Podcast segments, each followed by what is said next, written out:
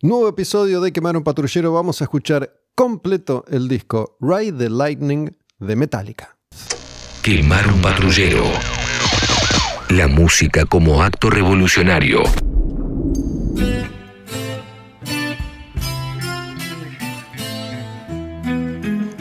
Perdónenme, no puedo evitarlo, pero cada vez que escucho esta introducción, inmediatamente viajo en tiempo y espacio a ese año 1984 en el que escucho por primera vez apenas se edita este disco de Metallica, el segundo que se llama Ride the Lightning.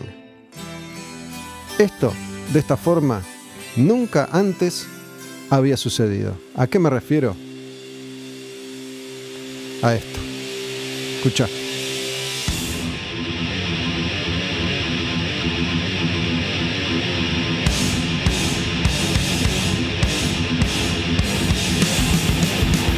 Paso a explicarles porque a esta altura del partido es muy difícil entender a qué me refiero. Diría que es imposible. Esta canción es la primera y se llama Fight Fire with Fire. Combatir el fuego con más fuego. Un poco lo que hizo Metallica.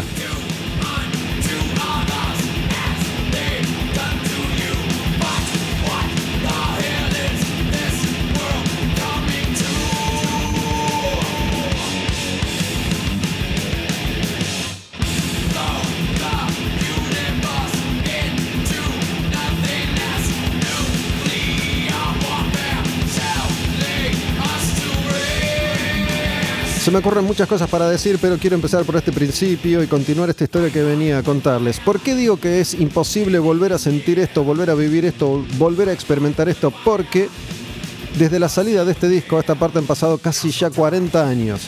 Repito, salió en 1984. Este disco es el segundo de Metallica después de Kill Em que fue el primero y salió en el 83. Hasta ese momento, ninguna banda de heavy metal había comenzado un disco de esta forma, con una intro acústica que de pronto explota en la canción más heavy que una banda había grabado jamás hasta ese momento.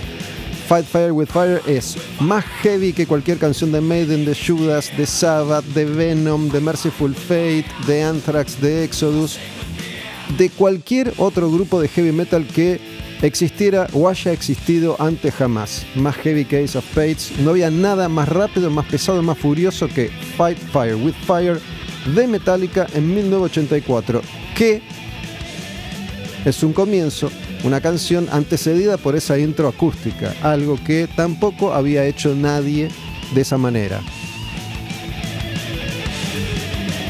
Metallica lo hizo siempre todo antes y mejor. Después hubo muchas bandas de thrash que replicaron ese artilugio creativo, empezar con una intro acústica para después iniciar la canción que explota de Heaviosity. Entonces, ¿por qué digo que no podemos experimentar eso de nuevo? Porque hoy experimentar algo que nadie hizo antes jamás, te diría que, en términos musicales, habitando al rock y al heavy metal es, espero equivocarme, virtualmente imposible. ¿Por qué digo además que es imposible sorprenderse de esa misma forma? Porque a esta altura tenés un abanico gigantesco, interminable, inconmensurable, infinito de posibilidades a la hora de escuchar música y también de escuchar música pesada. En ese momento, año 1984, todo esto era nuevísimo y recién, recién estaba comenzando. El heavy metal con todas las letras, con esas letras que fueron edificadas, construidas, que tuvieron forma definitiva con Maiden y Judas,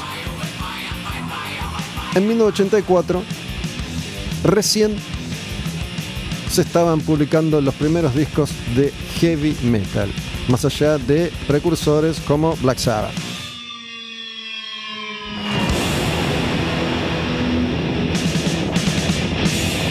Y Metallica te decía entonces, con esta primera canción, aguanta, aguantá porque mira, acá estamos nosotros, ya podemos relajarnos un poco, nos metemos en la segunda canción del disco Ride the Lightning que estamos escuchando completo en este episodio de Quemar un patrullero.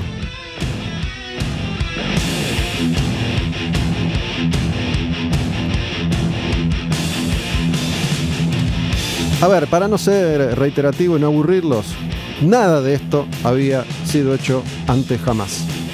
Esta canción tampoco, este riff con ese sonido, con esa marcha, con ese nivel de pesadez, no tampoco.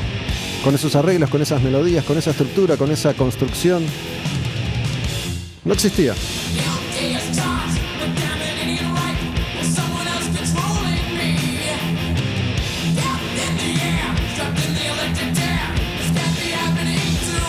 Esta canción es la que le da título al disco, el segundo de Metallica se llama Ride the Lightning.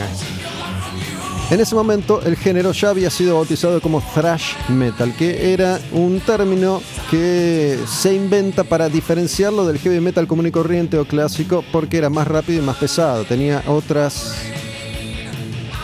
no sé si otras influencias, pero sí otra manera, otra forma de encararlas, otra velocidad,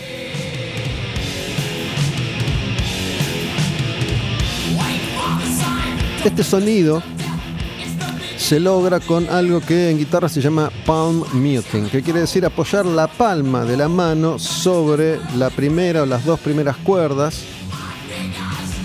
las de arriba, la quinta y la sexta, que son las más gruesas de la guitarra, para evitar que la vibración distorsione demasiado, haciendo que quede incomprensible. Entonces, si vos apoyás ligeramente la palma de la mano mientras con la púa le das a las cuerdas, lográs ese sonido que es mucho más claro y cristalino. Y son estas bandas las que perfeccionan ese sonido. Por eso suena tan pesado, pero a la vez tan claro. Si vos le das a las cuerdas quinta y sexta sin apoyarles la palma de la mano, queda un ruido que no se entiende, que no se comprende. Y sobre todo la sexta, esto de sexta al aire también, pero apoyándole la manito, la palma.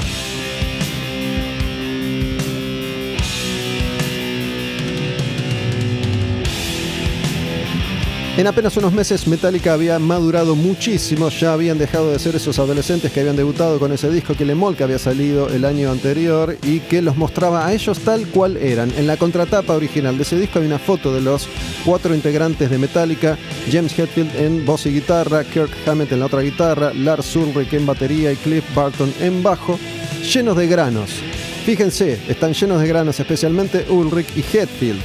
¿Por qué? Porque eran niños que cantaban canciones que hablaban de ser heavy, de ser metalero, canciones como Metal Militia, esto de el ejército del heavy metal, de tocar y rockearla por las noches, de beber mucho y usar camperas de cuero. Bueno, eso, inocente, naif, queda de lado para este segundo disco.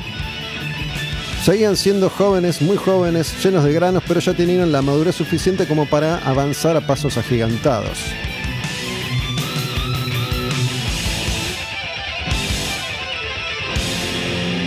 Además, por primera vez Metallica grababa canciones nuevas. Ninguna de estas canciones fue compuesta por Dave Mustaine, que había sido guitarrista de Metallica, que fue echado antes de grabar Kill Em All, el primer disco, una historia que hemos contado una y mil veces, que cualquier fan del heavy metal y de estas bandas conoce. Mustaine iba a armar poco después Megadeth, pero en Kill Em sí hay varias canciones que él había ayudado a componer. En eh, Ride the Lightning ya no, son todas canciones nuevas. Algunas ya habían empezado a ser estrenadas en vivo,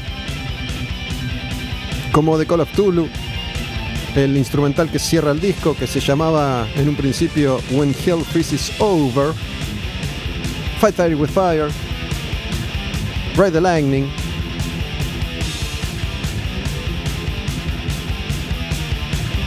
En esa época Metallica recién comenzaba, pero ya rápidamente se habían convertido en los líderes de ese nuevo movimiento bautizado thrash metal.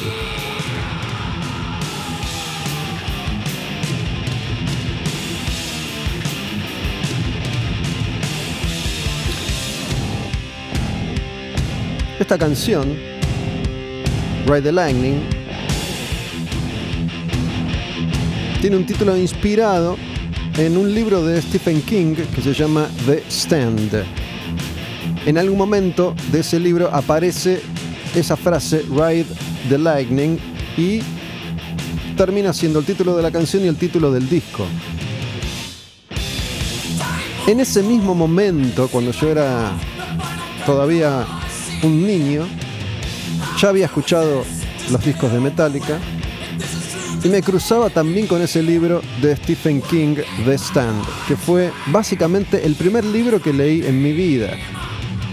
A partir de entonces nunca más dejé de leer, me atrapó así como me había atrapado la música tiempo antes, la lectura, algo que había resistido creyendo que era un adolescente muy canchero que se jactaba de no leer libros porque eso era para viejos y viejas goma.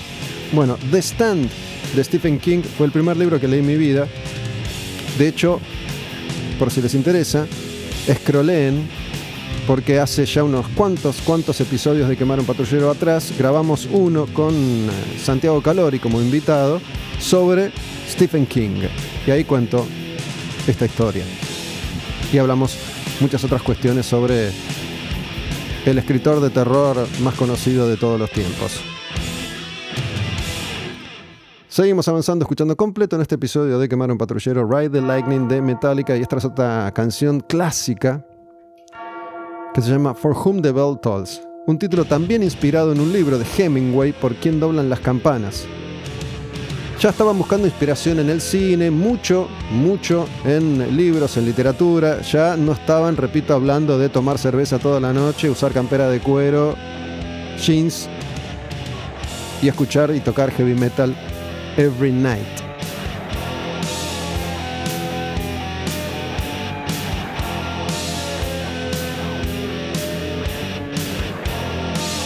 Estaba leyendo que ese sonido de campanas lo hicieron golpeando una barra de metal contra un ámbil de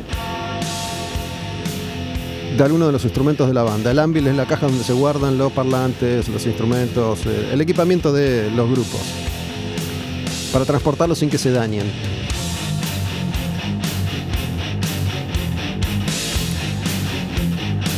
En 1984 yo tenía 15 años. Ese año dije, quiero aprender a tocar la guitarra, yo quiero ser un músico de heavy metal, quiero ser músico en una banda, quiero armar mi banda, quiero aprender.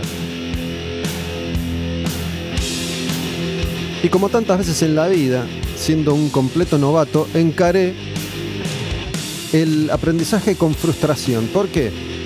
Porque no me gusta esperar porque lo reconozco, no me gusta mucho hacer grandes esfuerzos. Y aprender a tocar la guitarra no es fácil, no es simple. Requiere de mucha paciencia y voluntad, de muchas horas de práctica.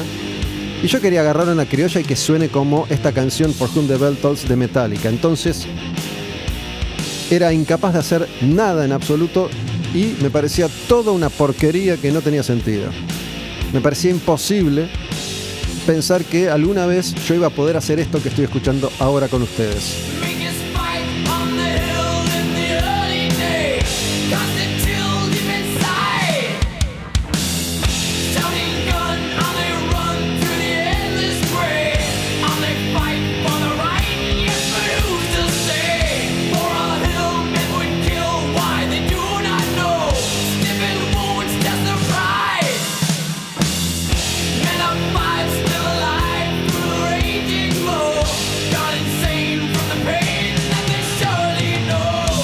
Y Metallica, que había inventado esto de tocar heavy metal a máxima velocidad en Kill Em All, arrancaba este disco con Fight Fire with Fire diciendo, mira, todavía seguimos siendo los más rápidos y los más pesados de la Tierra, pero la verdad es que vamos a apostar a poner un poco el pie en el freno y encarar canciones a medio tiempo. Ride the Lightning es un ejemplo, For Whom the Bell Tolls esta es otro ejemplo de eso.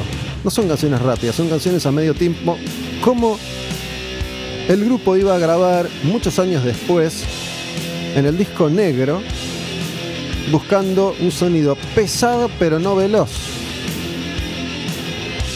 Wherever I May Roam tiene un poco de esto que estamos escuchando ahora en For Whom the Bell Tolls, con otro sonido, con Hetfield cantando de otra forma, con su voz de niño todavía.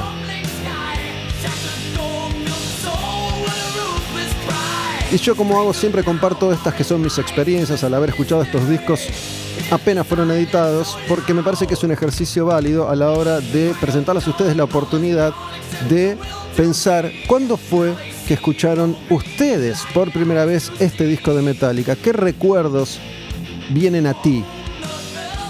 ¿Alguna persona que está escuchando ahora este episodio está escuchando por primera vez en su vida Ride the Lightning de Metallica? Pueden escribirme DM a mi cuenta en Instagram que es Olmedo Gus. En la bio de esta cuenta Olmedo Gus y en la cuenta Quemar un Patrullero tienen un link que es eso que en el perfil, en la información de perfil aparece en azul. Si cliqueas ahí, ese link te lleva a una serie de posibilidades, por ejemplo, la suscripción. No olvides que es fundamental que vos te comprometas como yo me comprometo a la hora de venir y hacer esto, contar esto, usar todos estos años de aprendizaje y de experiencia, que a fin de cuentas es lo que hice a pesar de que creía que era muy difícil, que era imposible y que me daba vagancia.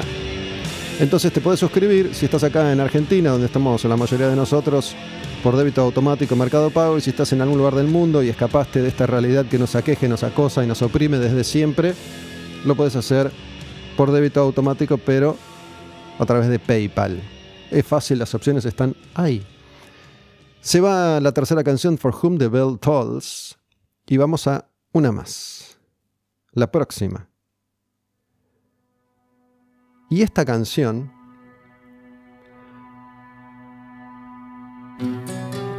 puede que sea una de las, en mayúscula, canciones de Metallica, por varias razones. Primero y principal porque en 1984 el público que seguía Metallica era el público de heavy metal y del punk hardcore más pesado que quería escuchar canciones rápidas y canciones heavies. Que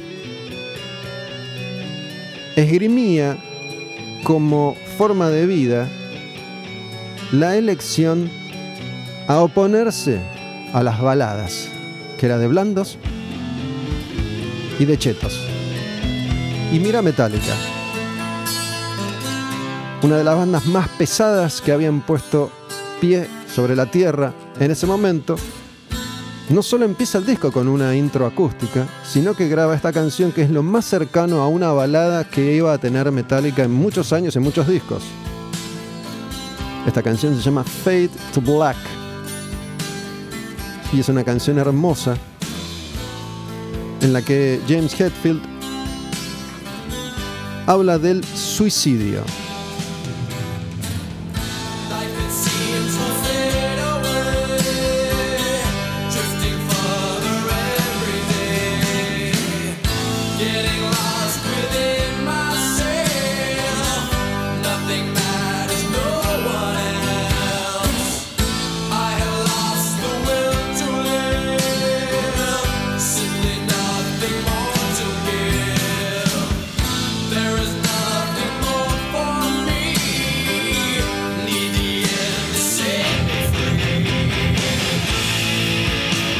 Igual acá entran las guitarras y se pone recontra heavy la cosa, pero bueno, resulta que cuenta la leyenda, unos meses antes, en Boston, donde Metallica había dado o iba a dar un concierto,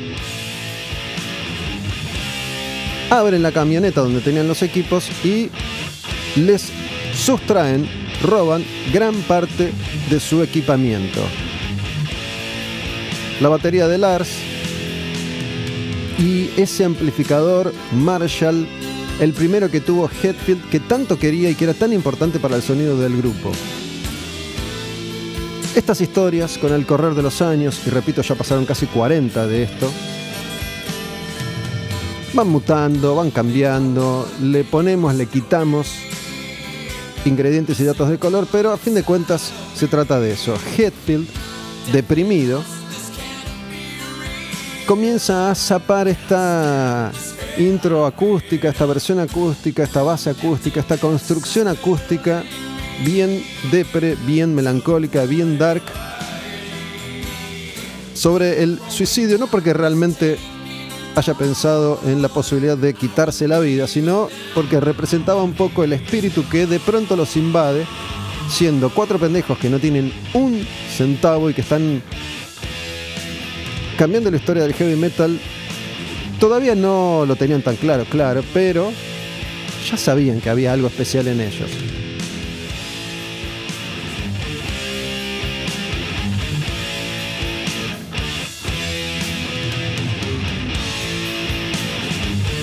Eso se soluciona rápidamente. A esa altura ya tenían mucha gente a la que pedirle ayuda. Por ejemplo, dicen que Scott Ian de Anthrax prestó su backline para que Metallica usara mientras tanto. Todas estas canciones que tomaban forma en eso que se llamaba la Metallic Mansion, que era la mansión metálica en San Francisco. El grupo había comenzado en Los Ángeles, pero a pedido de Cliff Barton, ellos querían que Cliff Barton fuera el bajista de Metallica. Cliff vivía en San Francisco, dijo, está bien, yo me uno a Metallica, pero no voy ni en pedo a vivir a Los Ángeles. Si me quieren, vénganse ustedes a San Francisco. Y la verdad es que la escena en San Francisco, donde nace el thrash metal, era mucho más receptiva para bandas tan heavy como Metallica, que venía de Los Ángeles, y en Los Ángeles en ese momento reinaban Rat y Motley Crue. Así que se instalan en San Francisco, viven todos juntos en una cueva sucia e infecta, ensayan en un garage muy chiquitito y componen todas estas canciones.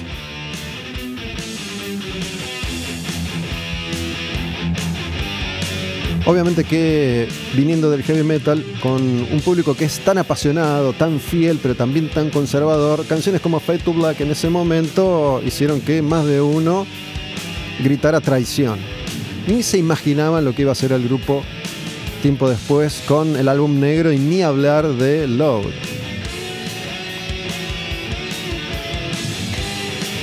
Vuelvo a ese pequeño Gustavito de 15 años que decidía empezar a aprender a tocar la guitarra para formar una banda de heavy metal. Mi mamá, entusiasmada con tal de que hiciera cualquier cosa, me compra una guitarra criolla y me busca un profesor de guitarra encuentra un profesor de guitarra, un tipo grande, grande para mí, en ese momento tendría 40 años, capaz que un par menos. Este profesor de guitarra, que no me acuerdo cómo se llama o llamaba, viene a mi casa, nos conocemos, yo le muestro la música que a mí me gusta y me acuerdo que en esa criolla que yo iba a utilizar, con la que empecé a aprender a tocar la guitarra, saca un par de temas que yo le hago escuchar. Entre esas canciones está Ace of Spades. Y cuando se pone a tocar Ace of Spades en la guitarra criolla y suena a Ace of Spades, por un lado me volví loco, dije, ah, es posible. Y por el otro me sentí mucho más frustrado aún, porque si nunca tuviste un instrumento en tus manos, probá a agarrarlo por primera vez. Es como si fueras manco. Primero hay que entrenar el movimiento de los dedos y eso lleva mucho, mucho trabajo. Para colmo, siendo tan exigente y siendo tan ansioso, odiando esperar, en ese momento cuando surgen en el mundo del heavy metal todos los grandes guitarristas, es el momento de la explosión de Malmsteen, Ingvar Malmsteen, que de pronto empezaba a tocar más rápido que la luz. Y en ese momento el virtuosismo reinaba. Y yo decía, pará, estoy leyendo que Malmsteen empezó a tocar a los 7, a los 8 años. Tengo 15, soy un viejo de mierda, estoy liquidado, no voy a poder. 15 años tenía. Y sentía que ya estaba acabado, que la vida ya no tenía sentido porque era viejo.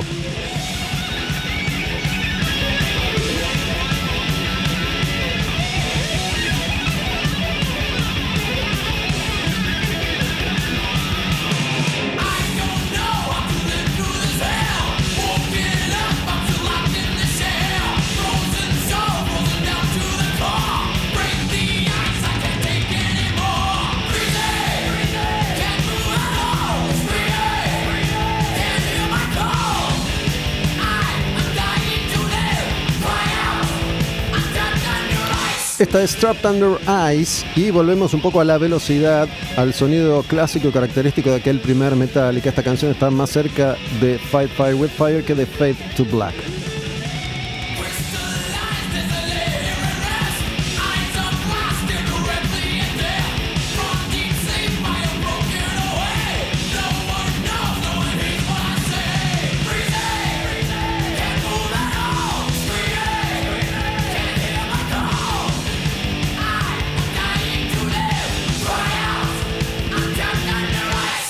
Y tal vez ustedes me están escuchando contar esto de la guitarra y pueden pensar en cualquier otra cosa que les haya sucedido en la vida o que esté a punto de sucederles, ¿no? Si querés aprender algo nuevo, una práctica, un oficio, lo que sea, te espera una tarea muy difícil por delante y bueno, hay que tener mucha pasión y dedicación y voluntad, más allá de la facilidad o no que puedas tener para aprender algo nuevo. En ese momento yo quería ser el mejor guitarrista del mundo en apenas unos meses. La verdad es que estuve un anito, año y algo en ese primer intento, dos años tal vez, tomando clases y fui aprendiendo y fui mejorando. Me acuerdo que no sabía nada de música, si bien este profesor me pasaba eh, el nombre de las notas y algunas escalas y algunas cuestiones musicales para aprender, me daba todavía eso mucha más vagancia y yo nunca aprendía nada y lo que yo quería era tocar, yo quería tener una banda, quería además quería componer mis propias canciones. Yo no quería tocar covers, no quería que me enseñe a tocar canciones, yo quería tocar mis propias canciones y mm, me puse como entre comillas a componer un montón de temas. No sabía cómo guardar esos registros, cómo saber después qué es lo que estoy haciendo. No tenía una idea de cómo plasmar eso para que quedara ahí. Además, Metallica graba Ride the Lightning en el 84, en el 86 Master of Puppets y empieza a ser cada vez más progresivo el metal. Y a mí me gustaba en ese momento esa música. Yo quería tocar un thrash metal muy técnico, muy intrincado y muy progresivo. Canciones largas con millones de riffs. Entonces me armaba unos riffs en la guitarra que a mí me sonaban bien.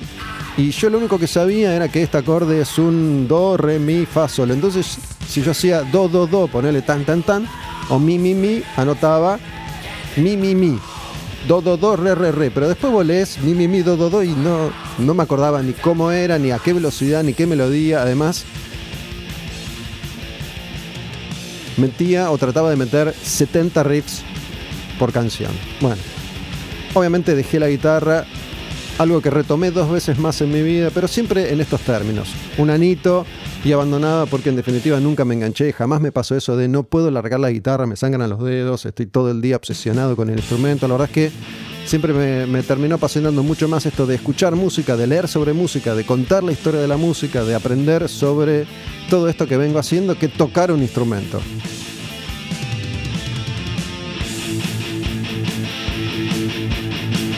Seguimos adelante, terminó Trapped on the Rise. Una más. Esta. Escape.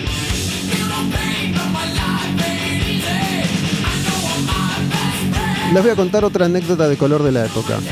En aquel entonces existía una revista que se llamaba Segunda Mano. Vendría a ser una especie de versión en papel de algo parecido a Mercado Libre. Ahí vos podías comprar o vender cualquier cosa y publicar avisos. Podías vender una heladera, comprar un martillo y también se publicaban avisos de busco banda, busco guitarrista, busco baterista. Y en una segunda mano veo un anuncio de alguien que estaba buscando guitarrista, entonces yo lo llamo. No tenía teléfono, yo no tenía teléfono, entonces tenía que ir a un teléfono público o pedir a un amigo en la cuadra que tenía teléfono para comunicarme con alguien y quedabas algo ahí y ya eso no se podía cambiar, no había forma de avisar, no puedo, llego más tarde, no voy a ir. Entonces viene una persona a mi casa y yo digo, para, voy a meter a alguien en mi casa y mira si es un ladrón. Y escondí muchos tramontinas, escondí un montón de tramontinas en distintos lugares estratégicos de mi casa pensando que si era un ladrón lo iba a cuchillar con un tramontina. No era un ladrón, por suerte, pero tenía una idea. Y en ese momento eran muy populares bandas como Motley, como Rat, ¿no? Esas bandas que eran más jarroqueras y más glamorosas. Y era la idea de este pibe que vino a mi casa armar una banda con calzas, con pelos de colores, maquillaje. Yo le dije a todo que sí, pero en un momento le empiezo a mostrar algunas de estas cosas que yo había estado armando y le había parecido re difícil. Así que ahí me sentí raro, bien, mal. Le, había parecido a este pibe que lo que yo estaba haciendo era muy difícil. Entonces me sentí como, oh, mira, nunca más me llamó. Nunca tuve una banda en mi vida, jamás. Eso fue todo lo que llegué a hacer para armar una banda. ¿Cuántas cosas en la vida abandonamos antes de empezar? Se supone que todo es como tiene que ser.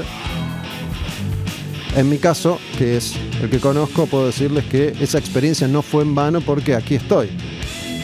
En ese momento yo tenía 15 años y anda que me iba a imaginar todas las cosas que iba a poder vivir experimentar en un país como el nuestro, en una profesión como esta.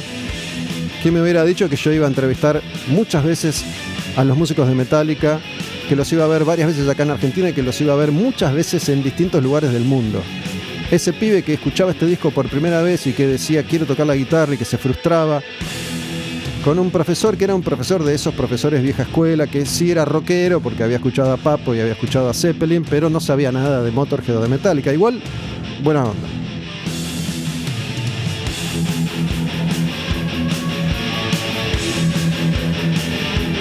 Entonces muchas veces si uno se ve frustrado, frustrada y cree que la vida ha sido injusta o que no hemos hecho lo suficiente, en realidad tiene un poco que ver con esto. Las piezas se van acomodando solas. Uno no puede ni flagelarse ni culpar al destino de todos los males de este mundo.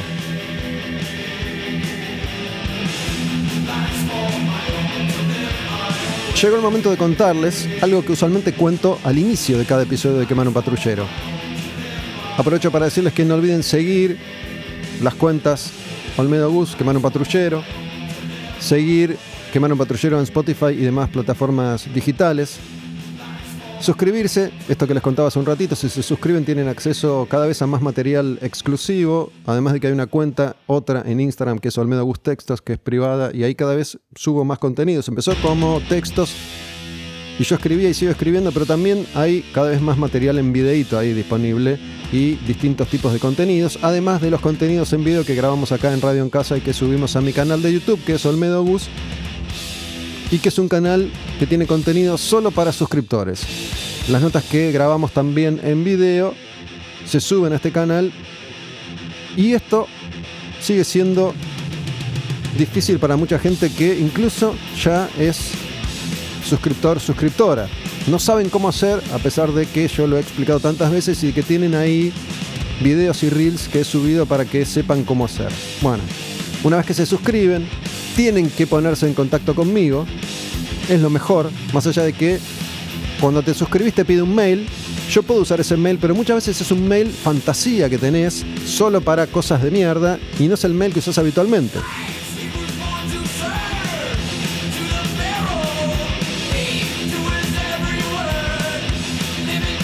Entonces es importante que me pases el mail que usas habitualmente porque ahí yo te voy a enviar los links para que puedas acceder a este material exclusivo y puedas ver las notas en video. Solamente quienes se suscriben pueden ver las notas en video.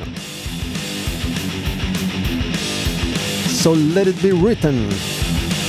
So let it be done. Me encanta esa parte de esta canción.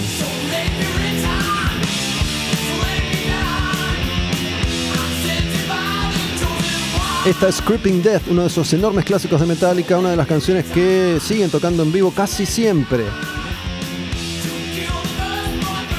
Entonces, ¿cómo es que ahora estoy grabando este episodio escuchando Ride the Lightning de Metallica completo?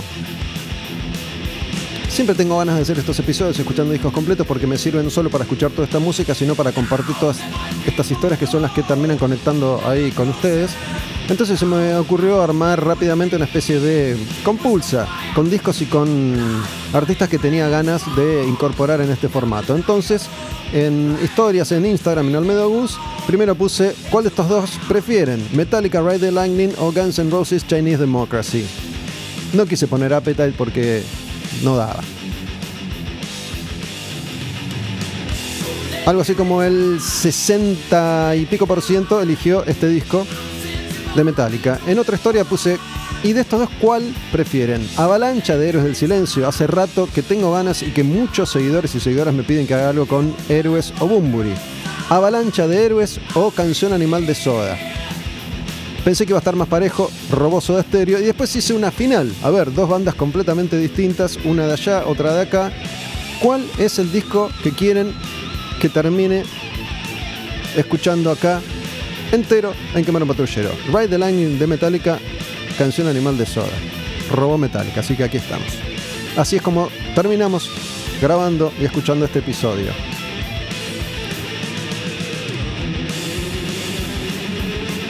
Otros datitos de color del disco, por ejemplo en esta canción hay un par de arreglitos y de riffs y de frases que vienen de algo que había hecho Kirk Hammett para su banda anterior. Esa banda anterior era Exodus.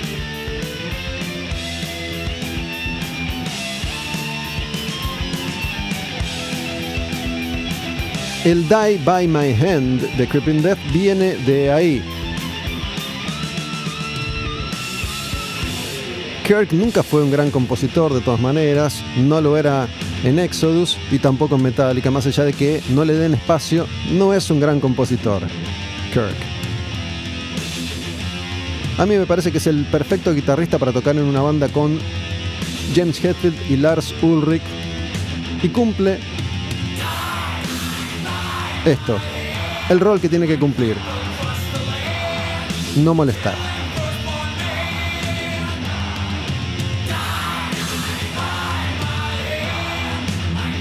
De todos los integrantes históricos que pasaron alguna vez por Metallica, Kirk es el que menos me atrae, la verdad, no sé ustedes.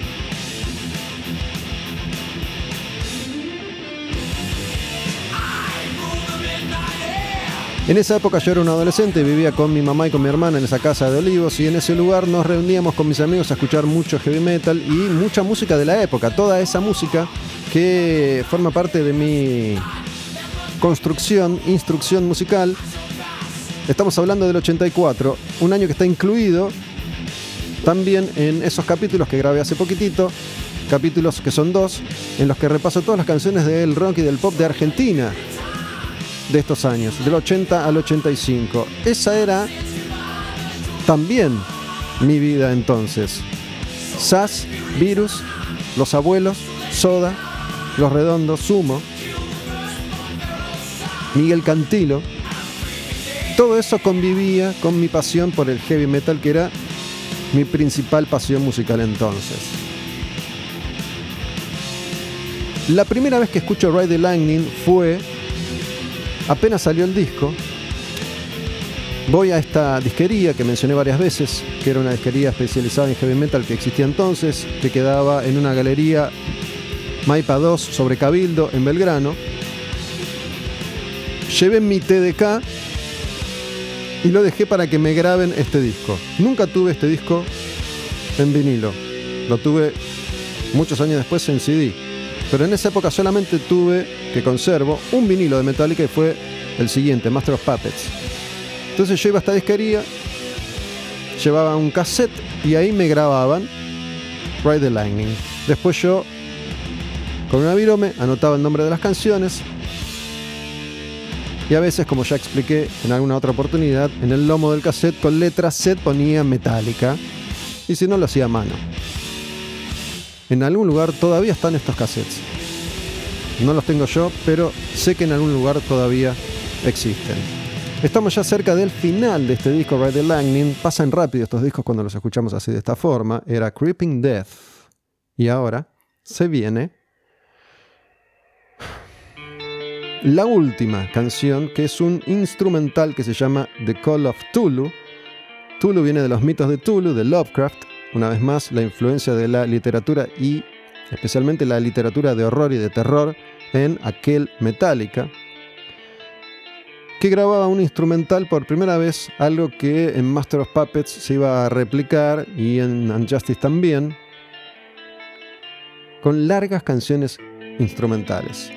Se convierte en algo así como un ritual que dura un tiempo.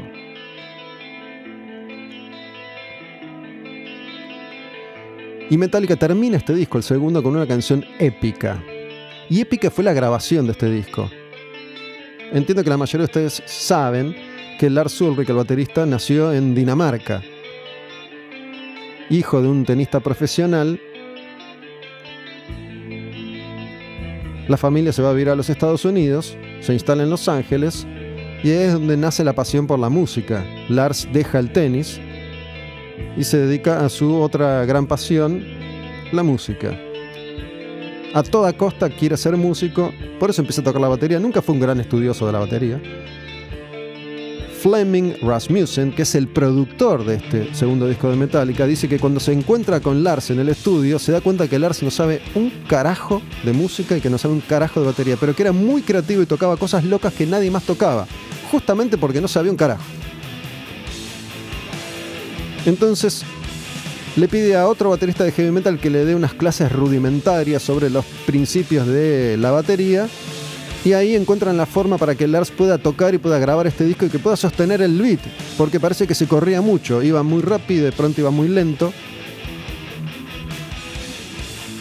Este disco se graba en Dinamarca. Lars vuelve a su país de origen en un estudio de Copenhague que se llama Sweet Silence.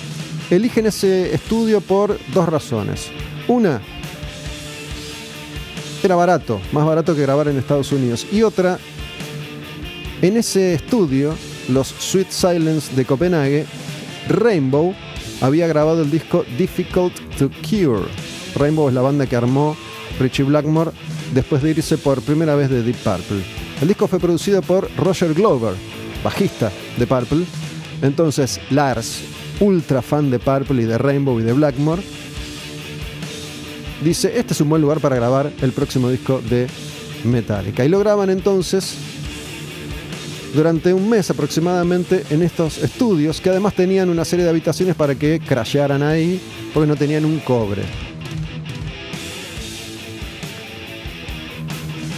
Una banda que ayuda a Metallica en ese momento, también prestando su espacio de ensayo a algunos equipos, es Merciful Fate, otra leyenda del heavy metal, que es una banda de Dinamarca. Vivían ahí, cerquita de donde estaban grabando, así que les dieron también una mano a estos pibitos.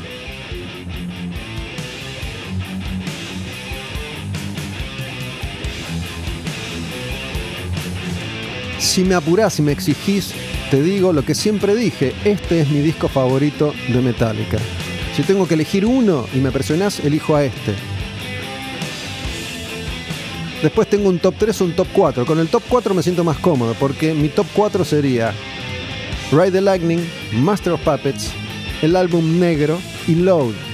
Si tengo que sacar uno, tengo que sacar, depende del día, o el negro o Load.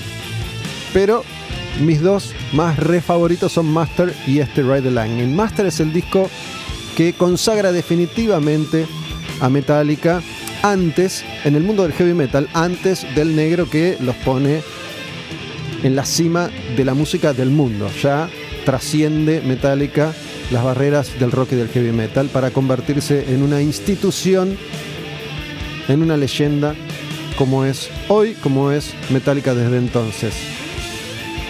Por acá todavía eran cuatro pebitos que tocaban heavy metal.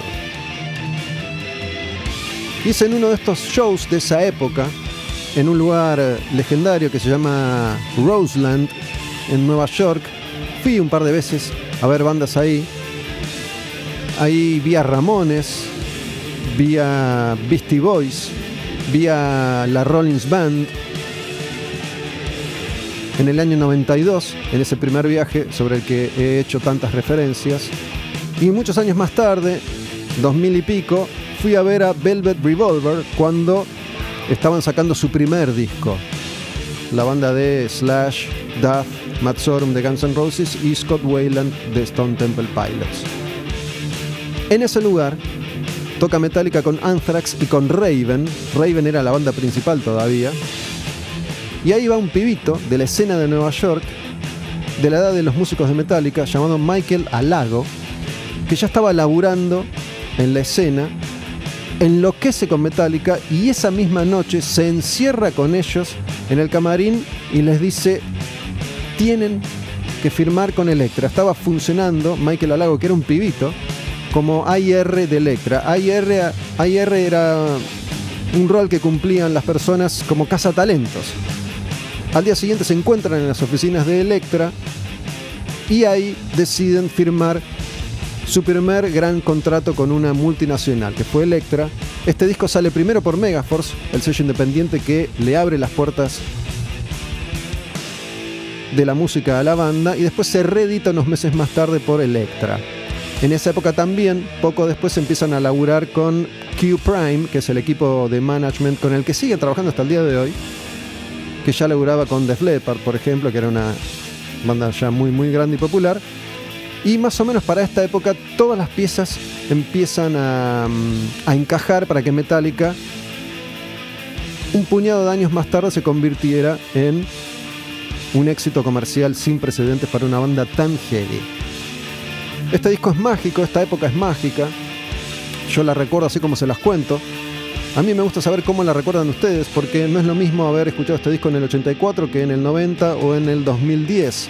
No es lo mismo tener 50, tener 30, tener 15, tener 80 años para escuchar y para descubrir estas canciones, estos discos, estas bandas.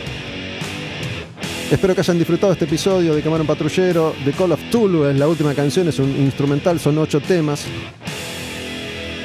Yo tenía mi casetito y ahí escuchaba ida y vuelta, ida y vuelta, ida y vuelta Ride the Lightning de Metallica. Lo rebobinaba para volver a poner la intro acústica de Fight Fire with Fire, esa canción que era de otro planeta. Yo en ese momento quería, quería algo rápido, quería algo heavy, pero nunca fui un termo. La verdad es que disfruté este disco de principio a fin, nunca renegué de Fade to Black ni de nada. Los artistas hacen lo que quieren. Esa es la idea que defiendo.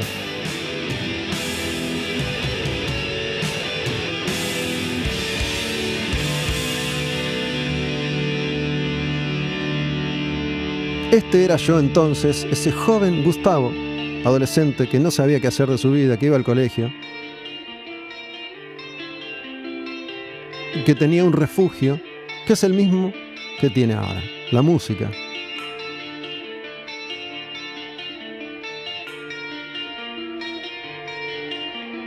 Jamás dejé de escuchar estas canciones, jamás, pero jamás te voy a abandonar, Metallica. Gracias, gracias por todos estos años,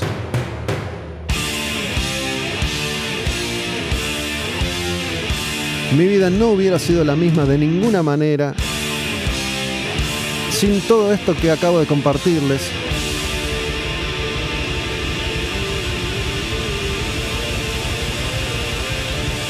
Así que en el final de este episodio les digo gracias, Metallica, por todo. Quemar un patrullero. La música como acto revolucionario.